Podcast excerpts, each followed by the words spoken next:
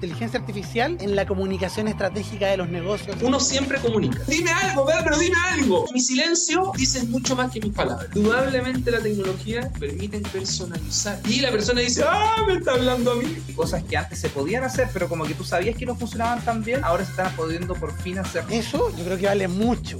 Hola, hola, ¿qué tal? Bienvenidos sean todos a ¿Qué IA está pasando? El podcast de Evo Academy donde exploramos las últimas tendencias de tecnología e inteligencia artificial. Mi nombre es Rodrigo Rojo y hoy vamos a hablar de cómo la inteligencia artificial puede impactar en la comunicación estratégica de los negocios, de las empresas y de las organizaciones. Hoy nos acompaña Daniel Halpern, académico de la Universidad Católica y director del Magíster de Comunicación Estratégica. Daniel, ¿cómo estás? Muchas gracias, muy bien. Mil gracias por la invitación y esta, este regalo esta bendición que es poder conversar sobre estas temáticas tan relevantes e importantes para la industria. Buenísimo, buenísimo. Y también estamos con Sebastián de la casa, ¿cierto, Seba? ¿Todo bien? Todo bien, gracias. Perfecto. Yo quiero que vayamos directo, directo a hablar del tema. Y para la gente que está en la casa y que quizás no es tan asidua a entender de qué se trata la comunicación estratégica, ¿por qué las marcas tienen que tener o las empresas tienen que tener una estrategia en su comunicación? Daniel, ¿nos puedes contar un poquito de, de qué trata toda esta, esta área de conocimiento? La comunicación estratégica, como bien tú lo dijiste, es un poco ser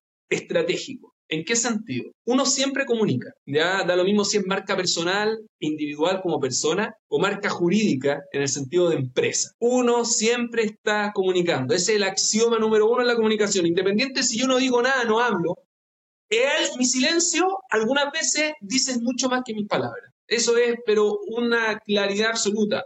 Cuando llega, por ejemplo, nuestras parejas o amigos, quien sea, dice, pero dime algo. Ah, nuestro jefe nos dice, dime algo, pero dime algo ese silencio, ese silencio dice mucho más que mil palabras. No me quiero poner poeta, Neruda, no verdad me gusta cuando callas porque estás como ausente, pero ese es el concepto. Cuando uno habla de una estrategia, generalmente uno lo que trata de hacer es cómo yo puedo maximizar beneficios y disminuir ciertos riesgos. En ese contexto, lo que hace la comunicación estratégica es tratar de, frente a objetivos que uno se plantea, cómo a través de la comunicación, que la comunicación, acorde a los entendidos, crean realidades, yo puedo lograr esos objetivos. Ese es un poco eh, a grandes rasgos lo que, o general, eh, lo que sería la comunicación estratégica. Te quería preguntar, ¿tú estás viendo hoy día cierto avance de, de, temas de tecnología en esta industria, en cómo está afectando la tecnología? Me imagino que ha sido como bien espectacular cómo ha ido afectando la tecnología a distintas industrias,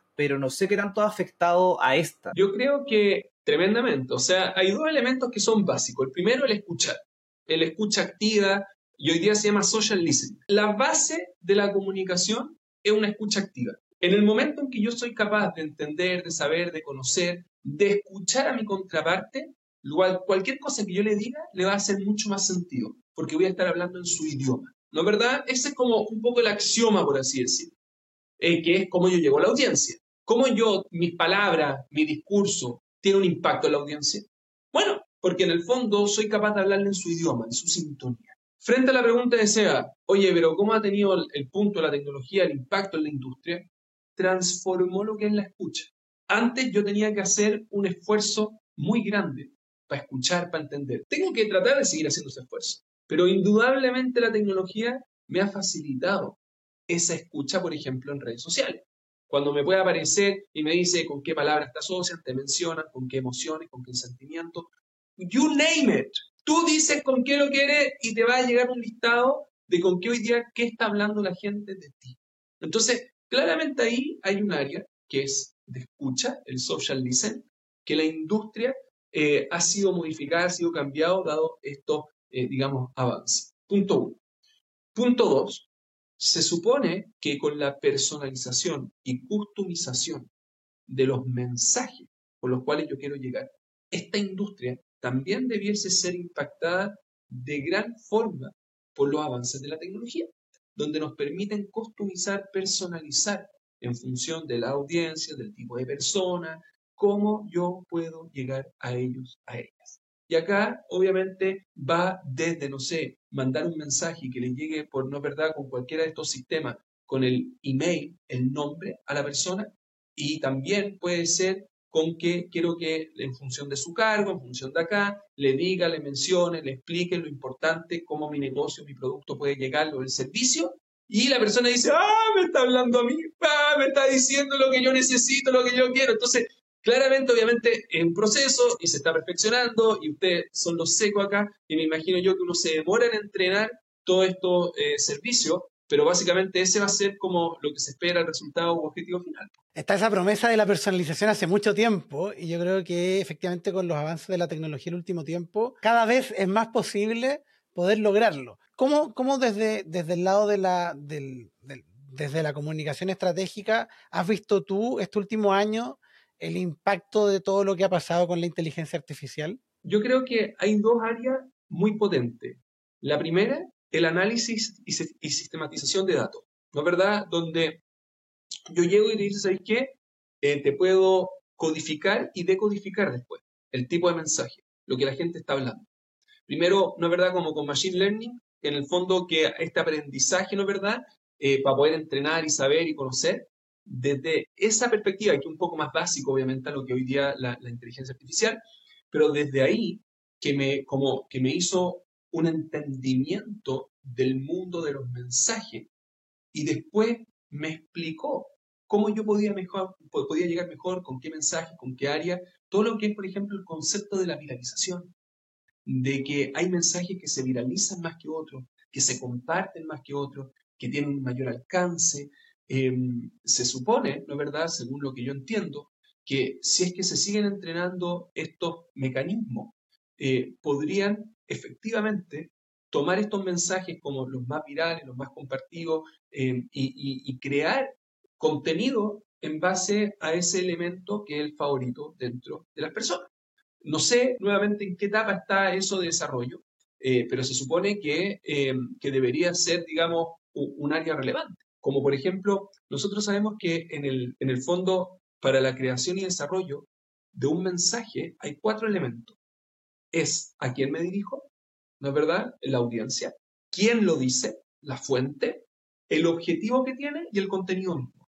Si yo entiendo bien, esto, por ejemplo, las plataformas hoy día, también nos dicen quién debiese ser el, el quién, el mensajero, no solamente el contenido del mensaje, sino que lo que hoy día se conoce como influencer, más recomendado para tu servicio o producto, porque este tipo o esta tipa es la que lo está llevando, es la que a tu audiencia, con tu público, el que más llega, por lo tanto, ocúpalo a él o a ella. Ese, esos Em, también son súper potentes en el fondo, que te ayudan como a ordenar tu comunicación y justamente como fue la primera pregunta, haces la estrategia. Y ahí yo quisiera como de cierta manera profundizar en el lado un poco más técnico también como para poder ir como ejemplificando lo que acabas de decir. Siempre que hablamos de inteligencia artificial, nosotros lo encapsulamos como en un gran tema, ¿cierto? Pero en lo que tiene que ver con inteligencia artificial, tú mencionaste, por ejemplo, el tema, todo el tema que era machine learning, que es como para algunos como la inteligencia artificial más tradicional versus la que ha aparecido generativa del último año. La gran diferencia entre estos dos enfoques es que la generativa es que crea material desde cero y básicamente es capaz de entender como las relaciones entre distintas cosas para poder generar una entidad nueva. Y hay otras cosas que estaban antes, que son todos estos modelos de Machine Learning, supervisado, no supervisado, de reforzamiento, etcétera, que son cosas más técnicas, que finalmente lo que tratan de entregar es una predicción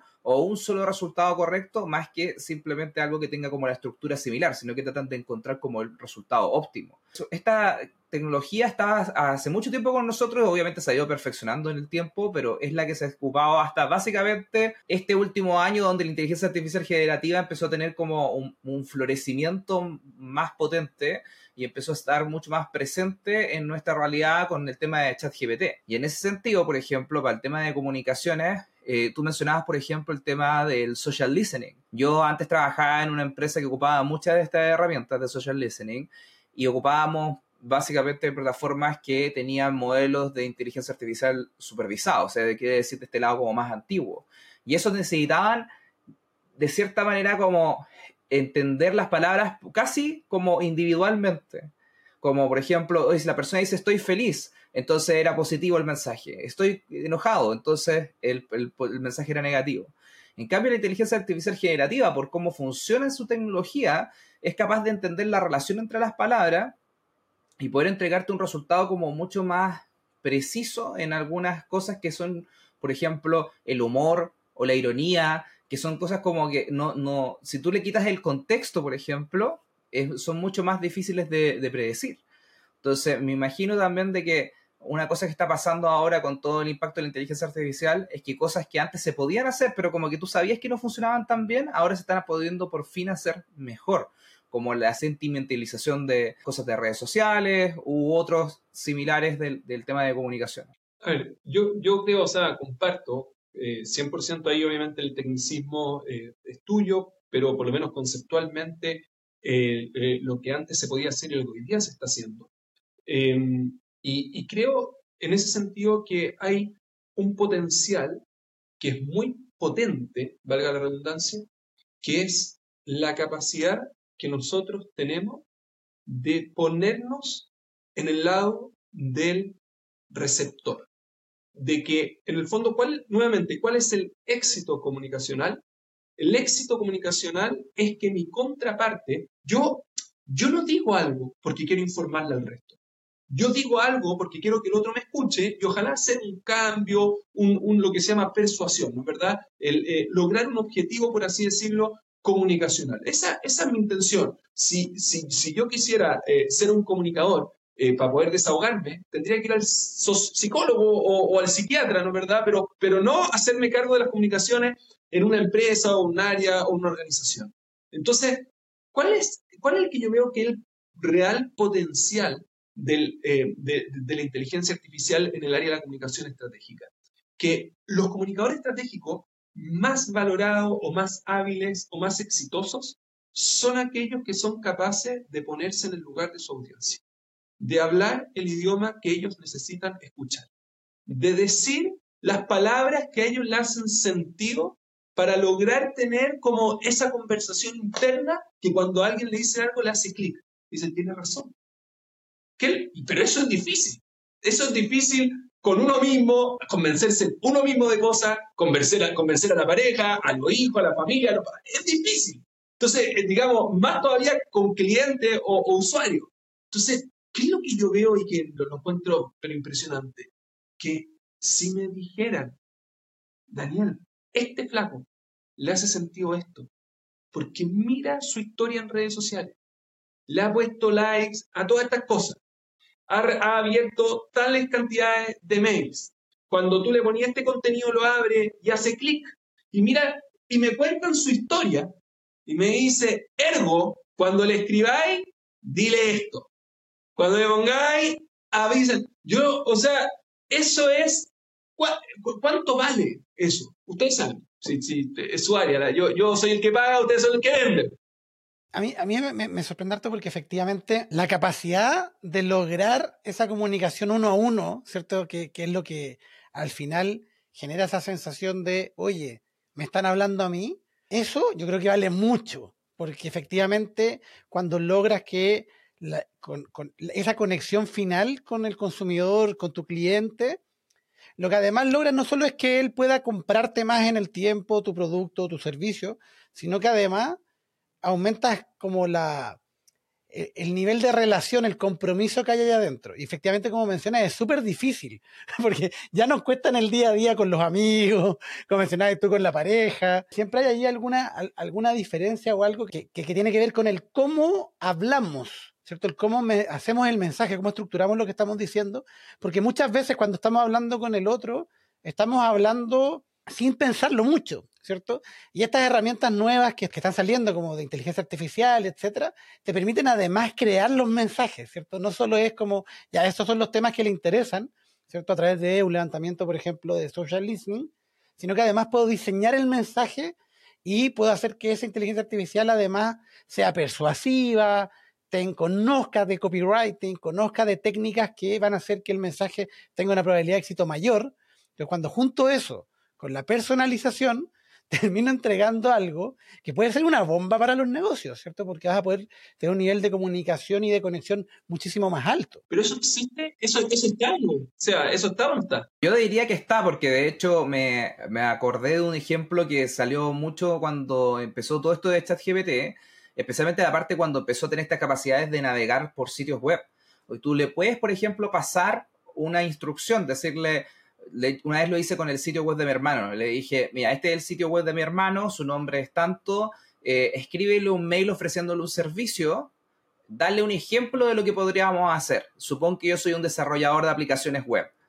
Y escribiría como, estimado Raúl, eh, dado que tú tienes un sitio de manteles antimanchas, eh, eh, yo creo que lo mejor que podría hacer para fidelizar a tus clientes es hacer una aplicación que tiene que ver con el programa de fidelidad. Y le da un ejemplo de las principales características y le decía, si quieres saber más de esto, agendemos una reunión y feliz de poder trabajar en este tipo de proyectos.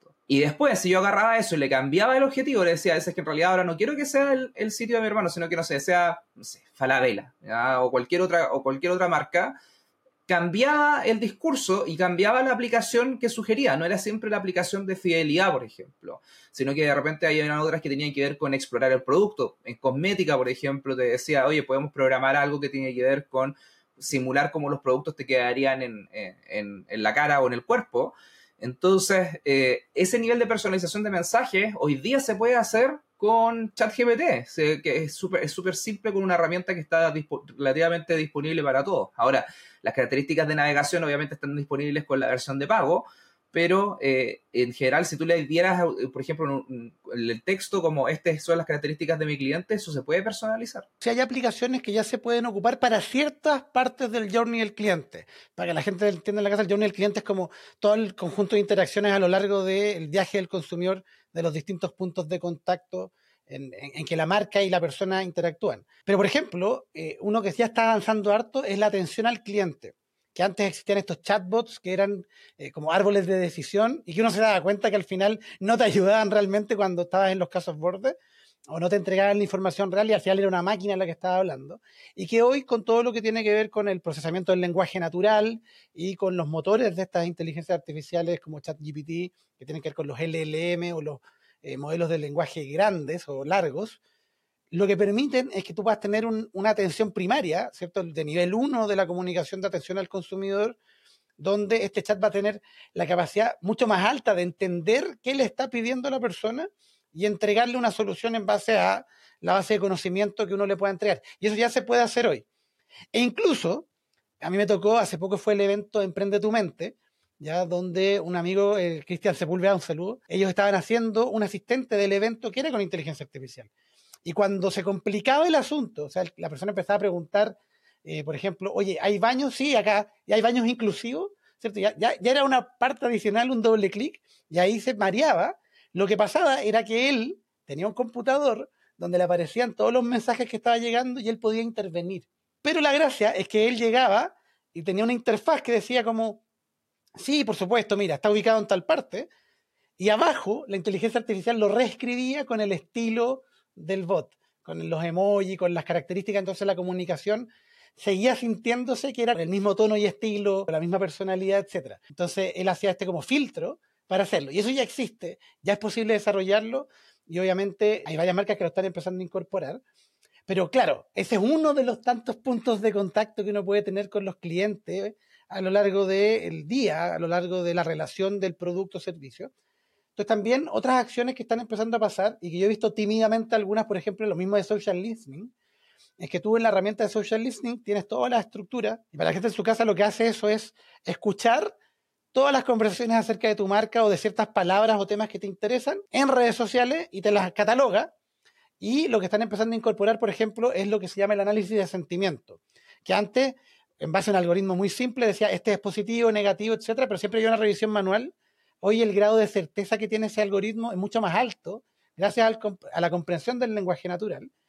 Pero posterior, tú puedes contestarle directamente ahí. Y lo que están empezando a hacer es que dentro de la herramienta tú vas a tener la oportunidad de escribir con ella. ¿cierto? Que decirle a la IA, escribe tú la respuesta. ¿En base a qué? En base a mis reglas de marca comunicacionales, ¿cierto? Al tono y estilo que tienes que tener, a la personalidad, al arquetipo de marca, etcétera. Entonces lo están empezando a incorporar. Pero no, esa es una de tantos puntos de contacto y yo creo que a medida que avance el año que viene, ¿cierto? Porque ya hemos visto muchos avances este año, pero todavía desde la parte más exploratoria, yo creo que ya en 2024 vamos a empezar a ver herramientas realmente dedicadas a la comunicación. Es fascinante desde varias perspectivas. Seguro, no sé si ustedes conocen, han escuchado como esos típicos estudios de gestión, de psicología social, que, por ejemplo, que la población afroamericana, cuando les tocaba un vendedor afroamericano, como que compraban más o se entendían mejor o reclamaban, eh, podían reclamar más porque tenían más confianza. Lo mismo, digamos, con la, con la población, ¿no verdad? Digamos, de, ciertas características, ciertas minorías, como que cuando están con, con, los propios, con los suyos, entienden, se entienden mejor y como que reaccionan de cierta forma. De hecho, uno mismo, ¿no es verdad? Cuando comparte, por ejemplo, la universidad en la que estuvo o el lugar donde trabajó, o todo como que siente mayor afinidad y como que le creo, le compra más al otro. Y eso, digamos, que la vida no es así. La vida, tú no te juntas con los que son solamente como tú. Tú, tú puedes escogerlo, pero va a ser una persona limitada mentalmente. Va a ser una persona con ciertas características que te van a impedir abrirte al mundo. Es cierto que yo puedo, o sea, que no, yo solamente me quiero juntar con los GC1, ¿verdad? Con gente como uno. Pero en el fondo es una capacidad de apertura mínima. ¿No es verdad? Como bien, es, bien básico esa persona que solamente decide relacionarse con gente que es como él o como ella. ¿Y qué es lo que un poco a mí me asusto? Porque entendiendo que la gente compra más, eh, le hace más caso, digamos, es más persuadida eh, y que la tecnología te podría llevar a eso. A mí me da un poco de susto y lo traigo ahí como, como tema también desde la perspectiva de la comunicación estratégica, que finalmente nos transformemos en, de alguna u otra forma, personas que solamente responden personalizada y customizadamente al que es como yo, y en vez de abrirme, me voy a cerrar. Porque en el fondo la tecnología lo que sí hoy día permite es como mantener esas tribus. De hecho, en la empresa se ha empleado ese término, se, parte de la tribu. Da lo mismo y lo traen, ¿no verdad? No sé cuánto ustedes conocen de la literatura, pero cómo se fue formando y desarrollando. Entonces, yo me siento cómodo, yo me siento, y lo que a mí me asusta es que estas comunidades, finalmente, en vez de ayudarnos a expandir nuestra forma de pensar, a integrar ideas distintas, a generar pensamientos divergentes, nos transformemos en personas que solamente se sienten cómodas estando con gente que piensa, habla, siente como uno. Y frente a alguien que piensa distinto, lo voy a tratar como de, de, rechazar.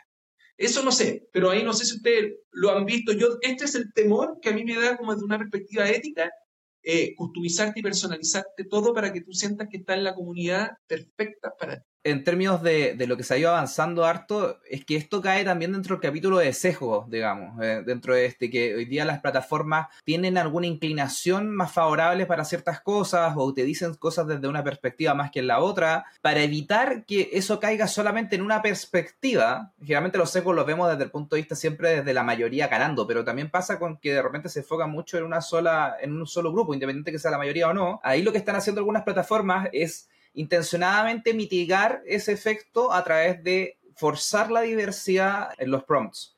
Por ejemplo, Dalí es una herramienta que se ocupa para poder generar imágenes. Por ejemplo, nosotros hicimos el, ejercicio de decirle, entrégame, esto era en inglés, entonces es importante esta sutileza. Entonces decíamos, entregame un worker, trabajador, digamos, tomando una cerveza. ¿Qué es lo que hacía eh, Dalí? Tomaba la palabra worker, que en algunos contextos puede tener un sesgo, porque worker, por ejemplo, si tú lo dices en inglés, tiene un sesgo al trabajador como más obrero. Entonces, para evitar que efectivamente ese sesgo dominara la palabra, forzaba que worker se reemplazara inmediatamente, detectaba que era una palabra con posibilidad de sesgo y la multiplicaba, por decirlo de alguna manera. O sea, la agarraba y le tiraba a diferentes posibilidades.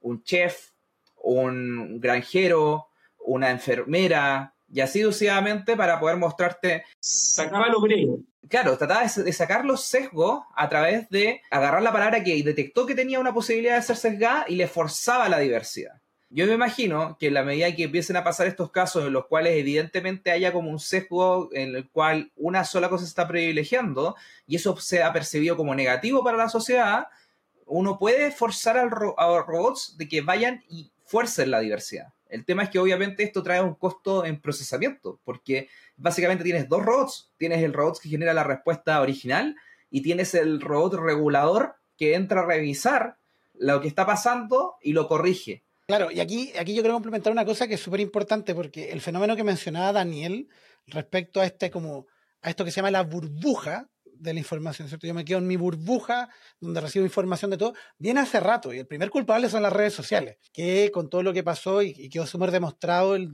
la elección de Trump, ¿cierto? Con Cambridge Analytica, que fue bien mediática, porque al final lograban hablarle a la persona respecto a aquello que a ella le molestaba para poder activar ciertos drivers de la comunicación para que él se hiciera, sí, esto me, representa. Y lo que ha pasado es que efectivamente la tecnología está avanzando y hoy tenemos la inteligencia artificial generativa que puede propagar aún más eso, ¿cierto? Porque al final tú estás conversando con un robot, pero ese robot puede tener sesgos, como decía Sebastián, puede tener ciertas interpretaciones y eso al final del día lo que puede provocar es que efectivamente se siga replicando esto, pero ya ni siquiera con el conjunto social alrededor, sino con tus propios sesgos con la máquina. ¿ya? Y efectivamente ahí es súper importante lo que decía Seba de cómo esto se regula desde el mismo prompt o de la misma tecnología. Y ahí es donde nace un concepto que creo que es súper bueno que, esté, que se hable y que esté presente, que es el de la Responsible AI o, o IA responsable, ¿cierto? Donde son las mismas empresas que están desarrollando la tecnología las que tienen que empezar a poner salvaguardas en las distintas etapas de la generación de estos modelos o de estas herramientas para asegurarnos de disminuir el máximo, ¿cierto?, esos sesgos. Porque puede haber, por ejemplo, sesgo que está en la data de entrenamiento, como mencionaba sea del worker. Claro, eh, yo pienso en un worker tomando cerveza y pienso al tiro en Londres, las minas de carbón, los tipos después yendo, así como en las películas de la historia de los Beatles, ¿cierto? Que salían a tomar cerveza después. Pienso al tiro en eso, porque hay un sesgo cultural, hay un sesgo eh, de, histórico, ¿cierto? Entonces, ¿cómo manejas eso a nivel de la data de entrenamiento? Ah, tengo que meter otros ejemplos de otros trabajadores en otras circunstancias tomando cerveza, por ejemplo. Pero también está el sesgo, cuando yo armo el modelo, porque yo al modelo le doy un conjunto de reglas y de interacciones. Entonces, perfectamente yo podría decir, ¿sabes que este modelo quiero que sea más de izquierda o que sea más de derecha, porque yo culturalmente como persona o como empresa tengo una tendencia hacia allá, entonces voy a corregir o sobrecorregir hacia un lado. Y después está la otra, que es como decía Seba, que es con el output, que es con lo que genera el modelo, donde tengo que fijarme si efectivamente estoy corrigiendo, ¿cierto? Al modelo lo puedo poner ese parche. Otro ejemplo similar al que mencionaba Seba. Si tú vas y le pides como agente en el parque, solo con ese prompt, Dalí lo que hace ahora va y le agrega que sean de diferentes etnias, ¿cierto? Para que haya representación. En Midjourney, que es otra generación de imágenes, hace seis meses atrás tú le, pedías, crea una persona hermosa y mostraba a una mujer rubia, de tez pálida, ¿cierto? Súper canon europeo. Y ahora tú vas y le dices lo mismo y genera, como que se obliga a generar hombre, mujer, eh, moreno, rubio, pelirrojo, ¿cierto? De distintos estilos y de distintos tipos para asegurarse que haya representación. Pero eso lo hacen en la etapa final. Y posterior a todo eso, queda otro rol que es el del usuario. Porque estamos nosotros interactuando. Tú, Daniel, cuando entras a ChatGPT le pides algo, o cuando nosotros vamos a generar una imagen con Midjourney, etc., yo le estoy pidiendo algo. Oye, ayúdame con esta tarea. E independiente de los sesgos que pueda tener dentro del proceso, yo al final igual soy el que toma ese output y lo ocupo en algo. Entonces, si yo, yo me quedo, yo elijo con qué quedarme. Entonces yo le estoy metiendo mi propio sesgo y ahí tengo que ser súper consciente de efectivamente evitar esta autorreplicación, ¿cierto? De la gente como uno o de lo que a mí me gusta para ocuparlo bien. Y tenemos un desafío ahí y es lo que eh, se está llamando mucho en, en, en, la parte de inteligencia artificial como el human in the loop, que haya un humano en el loop. Nosotros somos el que damos la, la instrucción, nosotros damos el, ocupamos el output, pero no tenemos por qué quedarnos con él tal como nos lo entrega. Entonces ahí tenemos también un rol relevante nosotros como usuarios. Pero el problema, y aquí como para cerrar la idea, el problema es que efectivamente si estamos metidos en la burbuja, estamos metidos con el agente que piensa como uno, ese último filtro es difícil de ejecutar. Tenemos que ser súper conscientes y estar como súper activos hacerlo de forma proactiva cuando estamos trabajando. Oye, y Daniel, hay un tema que me gustaría como tocar contigo, aprovechando que estamos hablando de las implicancias como regulatorias y de ética de la inteligencia artificial, es con respecto a cómo estas herramientas automatizadas se revelan como herramientas automatizadas. Seguramente a la, gente de la audiencia le ha pasado de que van a un robot en algún sitio de un retailer o algún otro servicio y no sé, está María, Sofía, eh, como que son en el fondo inteligencias artificiales, pero que pretenden ser humanos. Entonces yo voy y le pregunto, hola, eh, ¿me puedes ayudar con mi pedido? Y me empieza a dar eh, como algunas guías, pero no necesariamente se revela como una herramienta automatizada. Entonces, tengo la duda de cómo, cómo tú lo ves, Daniel, como en el fondo, si es que hay que siempre, por ejemplo, hacer disclosure de que esto es una herramienta de inteligencia artificial, o si es que hay casos en que es necesario y otros casos que no es necesario. En el fondo, ¿cómo tú has visto este tema? Yo te quiero ser sincero, soy una persona muy, trato de ser eh, tranquila, relajada, con paciencia, ponerme en el lado del otro, pero de repente me pasa, por ejemplo, que hablo con personas en call center y yo digo, ojalá que esto sea un robot, porque si es una persona, lo mato, lo mato. O sea, como que de repente decir, pero ¿cómo me dice? ¿Pero cómo me contesta? ¿Pero cómo no entiendo? ¿Cómo lo tiene? Entonces, eh, ojalá que sea robot, ojalá que sea robot. Y te das cuenta, es una persona, es una persona. Y, bueno, y no, o no la entrenaron tanto, o, o, en verdad no sabe, o en verdad fue mala suerte tuya que el problema no, no, no tenía solución.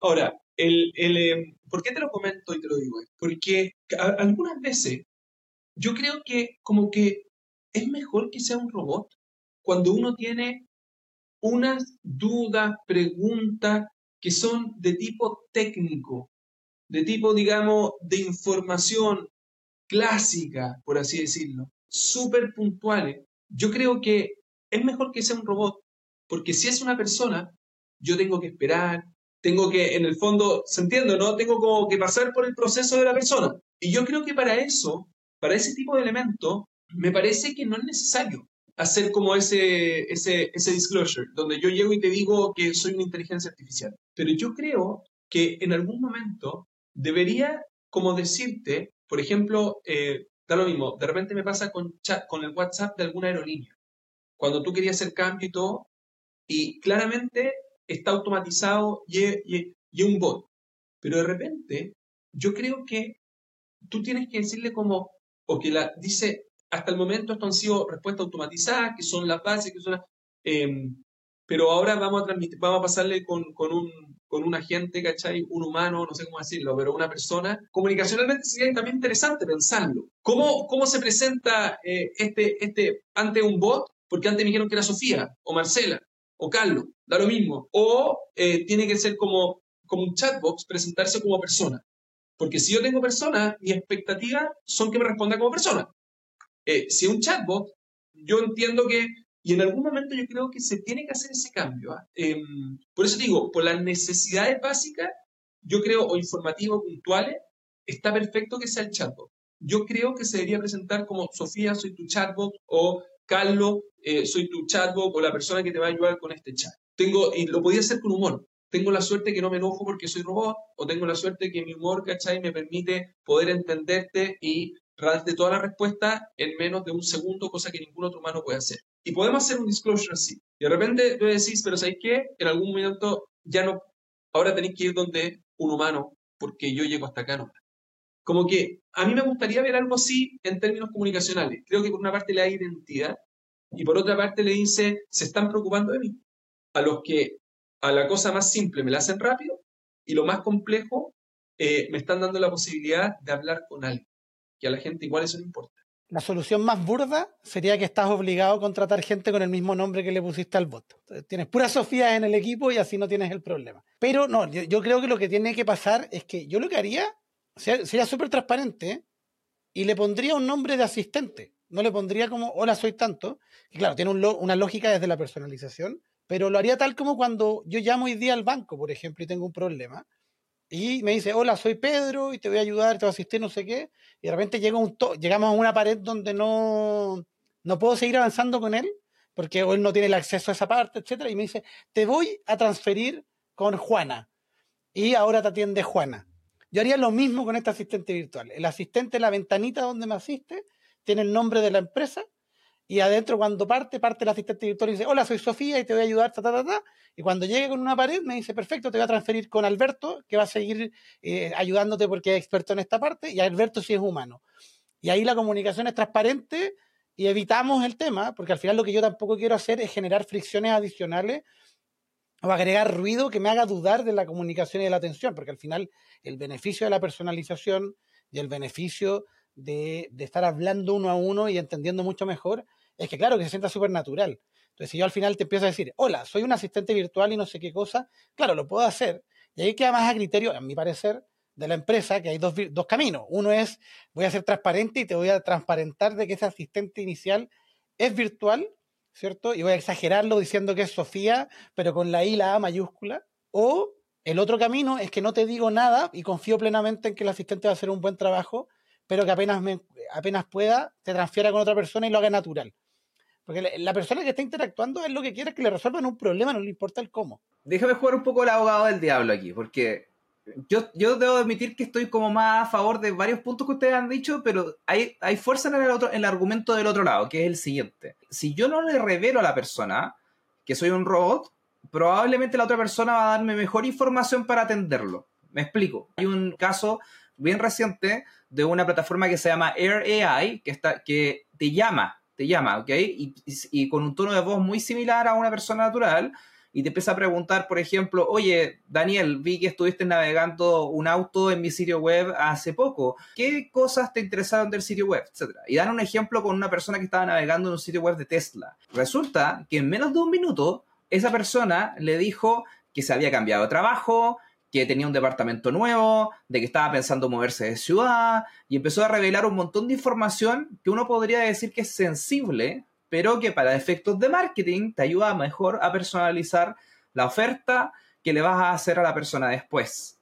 Entonces, yo le, siempre hago esta duda a mis estudiantes cuando les muestro ese ejemplo. Ustedes, si el robot hubiera partido diciendo, hola, soy un asistente virtual de AI, ¿esa persona lo hubiera revelado esa información?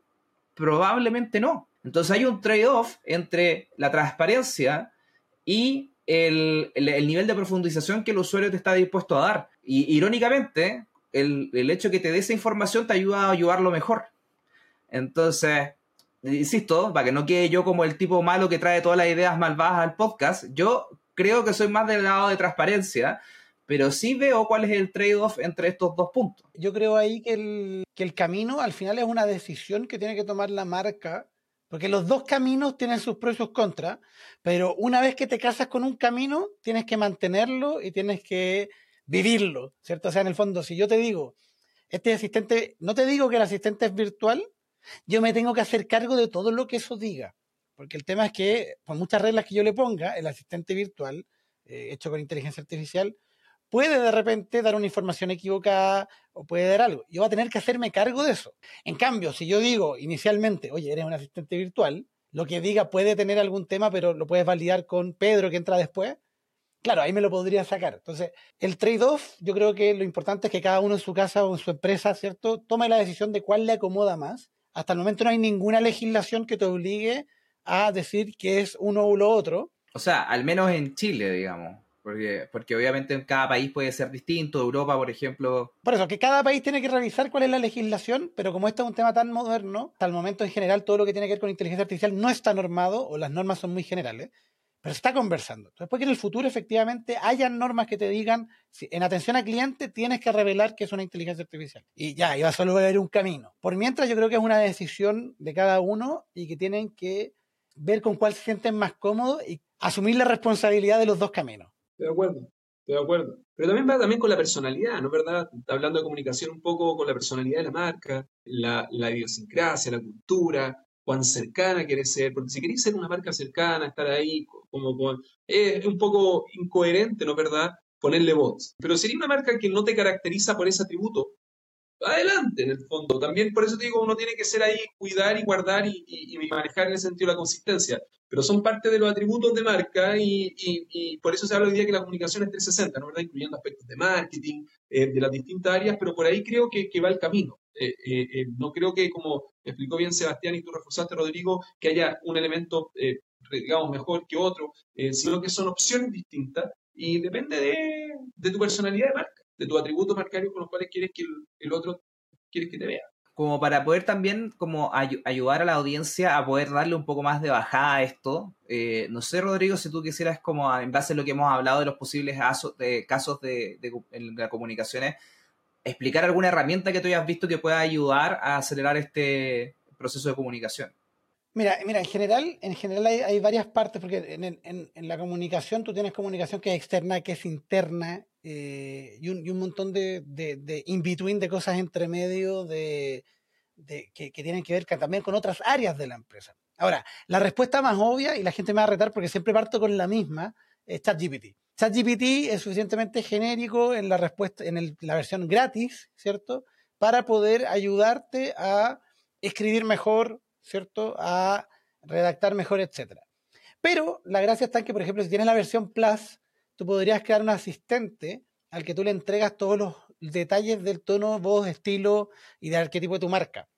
¿Cierto? Entonces yo puedo crearlo al tiro con la personalidad que yo necesito para tener este asistente interno en la empresa en que yo puedo pasar todo como por un filtro con él, ¿cierto? Para todas las comunicaciones. Porque uno de los temas más difíciles en la parte de comunicación es que, claro, al final, detrás de todas las comunicaciones hay personas distintas. Está el equipo de comunicaciones eh, corporativo, está el de marketing, que hace todos los posts en redes sociales, están los community managers que atienden a las personas con sus dudas y sus cosas, están los encargados de mail marketing que escriben los mails. Y el problema es que si bien todos se ciñen bajo el mismo manual de marca o bajo las mismas normas de eh, tono y estilo, cada uno igual le mete de su cosecha. O sea, cada uno igual le mete eh, un poquito de su estilo. Y se, y se, nota cuando, por ejemplo, vamos a ver en Twitter, o sea, en X, ¿cierto? Gracias, Elon, el tema de cómo la gente contesta los distintos mensajes de la misma marca. A veces son muy distintos. ¿Cierto? Han llegado a tal punto que incluso grandes marcas, especialmente las telecomunicaciones, le tienen que agregar al final las iniciales de la persona que contestó para poder mapear quién fue en caso de cualquier problema. Ahora con un asistente, por ejemplo, con los GPTs personalizados de, ChatGPT, yo puedo asegurarme de tener a alguien que me filtre todas esas comunicaciones, ¿cierto? Para asegurarnos que vayan en el tono y estilo. Ahora, hay versiones más avanzadas de esto, que es, por ejemplo, crear un asistente interno. Por ejemplo, nosotros podríamos tener un chatbot interno que esté entrenado con la documentación de la empresa, ¿cierto? Con toda la información y así yo me aseguro de en las comunicaciones internas de repente, oye, en vez de que nos estemos mandando tanto mail para validar cosas, pregúntale a él, ¿cierto? Ya tienes un asistente interno que puede transmitir estas comunicaciones. Y ahí, por ejemplo, han salido muchos bots para Slack o para Teams de distintas empresas que han creado su propio asistente interno para comunicaciones tan simples como hablar de los beneficios que tiene trabajar en esta empresa. Que muchas veces uno tiene que armar, el área de recursos humanos arma unos mails y se esfuerza y siempre pone al final como word art, perdón, gente de recursos humanos. Entonces, claro, podemos ir alineando esas cosas, pero también están empezando a salir otras herramientas. Hoy en día hay herramientas de social listening que están empezando a incorporar inteligencia artificial, tanto en la escucha como en las posibles respuestas. Están las herramientas donde podemos agregar o crear estos asistentes virtuales tipo chatbot, tanto para tenerlo en la página web como para tenerlo en WhatsApp. ¿cierto? Podemos empezar a crearlos para tener canales de atención y canales de comunicación con el cliente final que ocupen nuestra data, que ocupen los temas. El paso siguiente, yo creo, eh, tiene que ver con cómo logramos personalizar la experiencia completa de la persona en el sitio web o en, la el punto de interacción con nosotros. Creo que todavía estamos lejos de eso, pero yo creo que es el siguiente paso que durante los próximos meses o el próximo año vamos a empezar a ver soluciones que nos ayuden con eso, que hagan que la persona cuando entra al sitio web, el sitio, ¿cierto? siempre que detecte que es la persona esté logueada o algo de ese estilo, el sitio le puede ofrecer, ¿cierto? Una personalización mayor.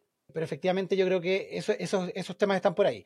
Ahora, también otras que tienen que ver ya más con la parte de redacción, está Jasper, está Copy.ai, que son herramientas que ocupan por detrás del motor de ChatGPT, GPT, que efectivamente te pueden ayudar mucho a ordenar las comunicaciones, puedes tener templates guardados de cosas y que los personaliza automáticamente, o sea, son bien flexibles, pero en general, hoy en día, todo lo que es texto ya se puede hacer, lo que es atención vía audio, ya se está empezando a investigar con eso, hay herramientas como Heigen, que hemos hablado anteriormente de Heigen, ¿cierto? Nuestro video de herramientas, también va a bajar el link ahí. En Heigen, por ejemplo, una cosa que hacen muy bien ellos, ellos lo que hacen es que tú puedes crear avatars virtuales de 3D. Yo me puedo grabar hablando y después generar videos míos diciendo algo sin que yo haya tenido que regrabar el video. Entonces, una cosa que cambia totalmente la experiencia de un cliente es cuando tú te das de alta en un sistema, en un producto, como en este caso yo me di de alta en Heigen. Y lo que hicieron es que me mandan un video, me preguntan cuál es tu nombre, cuál es tu cargo, empresa, las típicas preguntas de onboarding que hacen muchos servicios. Pero lo que pasó es que a los 10 minutos me llega un mensaje del CEO, del gerente general de Heigen, que viene y dice, hola Rodrigo.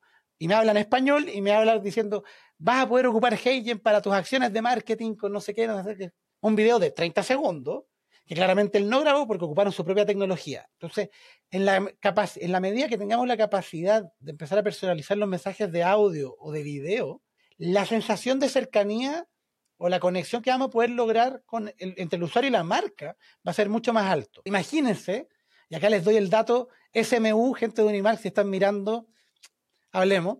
Imagínense que si tú eres parte del club Unimark, que es el club del programa de, de, fidelización que tienen ellos, para el día de tu cumpleaños te llega un video de Pancho Saavedra deseándote un feliz cumpleaños. O que a fin de mes te llame, por ejemplo, un personaje de un rostro de un banco y te diga cuántos son los puntos que van a vencer que los canjees rápido antes de que venzan. son pequeñas comunicaciones que actualmente es un mail fome y que podría ser mucho más personalizado y eso ya se puede hacer hoy. Quizás todavía en español, todavía no con la calidad que nos gustaría. En inglés funciona espectacular. Cada, cada mes que pasa, cada semana que pasa, cada día que pasa, estamos más cerca de poder hacerlo de muy buena calidad de muy buena forma. Obviamente no son acciones baratas necesariamente, pero son acciones que, por ejemplo, sí podrían estar dentro de un presupuesto de una gran empresa para empezar a explorar, para empezar a incorporar, porque esa conexión yo creo que si se logra hacer de buena manera, es un golazo para las empresas porque al final va a personalizar absolutamente la comunicación, le vas a poder poner cara. Hay un ejemplo que, de lo que tú dijiste que se hizo con Messi. Leis lo hizo para las finales de, no sé si de este mundial o de otra competencia en cual Messi te invitaba a, ver los partidos del cuarto de finales. Y un dato importante es que Messi no habla ningún otro idioma que sea español. Entonces, eh, de repente lo veías en el video hablando en chino, hablando en árabe, y eso permitía hacer mucho más cercano esto. Obviamente ahí con Messi no es como que todos podemos ocupar Messi, acá la marca que lo ocupaba lo hacía porque lo tenía como influencer. No es como que yo pueda llegar y clonar, agarrar este video y clonarme a mí y, hacer que los invite a, cualquier cosa.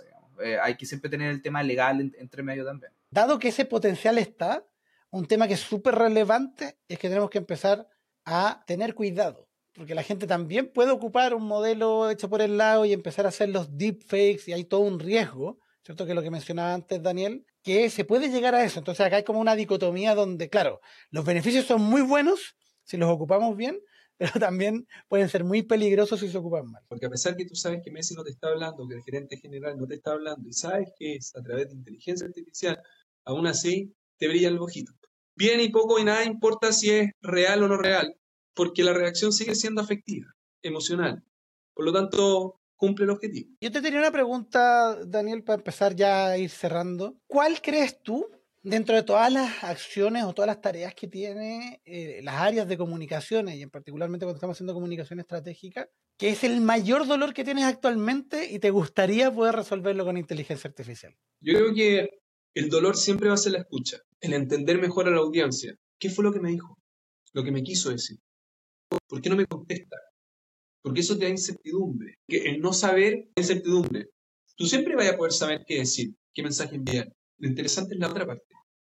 Yo creo que la comunicación hoy día debiese enfocarse más en el escuchar que en el decir.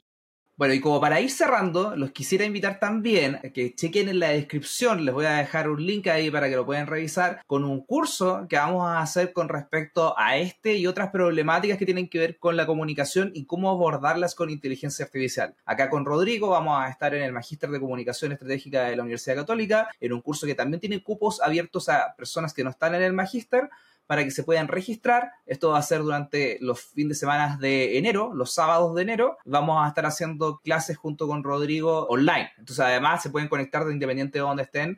Más información en los comentarios. Agradecerle a Daniel por su tiempo, por estar acá, por querer conversar con nosotros. Yo soy un convencido de que, como bien dijo al principio del capítulo, la comunicación, el lenguaje crean realidades. Es súper, súper importante desde el puesto en que estemos gestionemos la comunicación. Logremos transmitir lo que queremos transmitir, de que eso nos ayude a tender puentes, porque al final lo que nos hace humanos tiene que ver con conectar con otros. Solo ocurre cuando nos vemos con el otro, cuando hablamos con el otro, cuando interactuamos con el otro. El desafío en esta época de inteligencias artificiales y de las máquinas es a que no perdamos nosotros la humanidad, a que nosotros sigamos manteniendo eso y ocupemos todo esto y todo lo positivo que tiene para potenciar lo que ya hacemos, como una herramienta, como un asistente, alguien que me ayude a hacerlo mejor, que me ayude a escuchar mejor lo que está diciendo el otro para poder darle una mejor respuesta. ¿cierto? Para poder conectar de mejor manera. Yo creo que ese es el gran desafío que tenemos hoy, porque obviamente puede pasar que la gente diga, ah, voy a ocupar y copio el,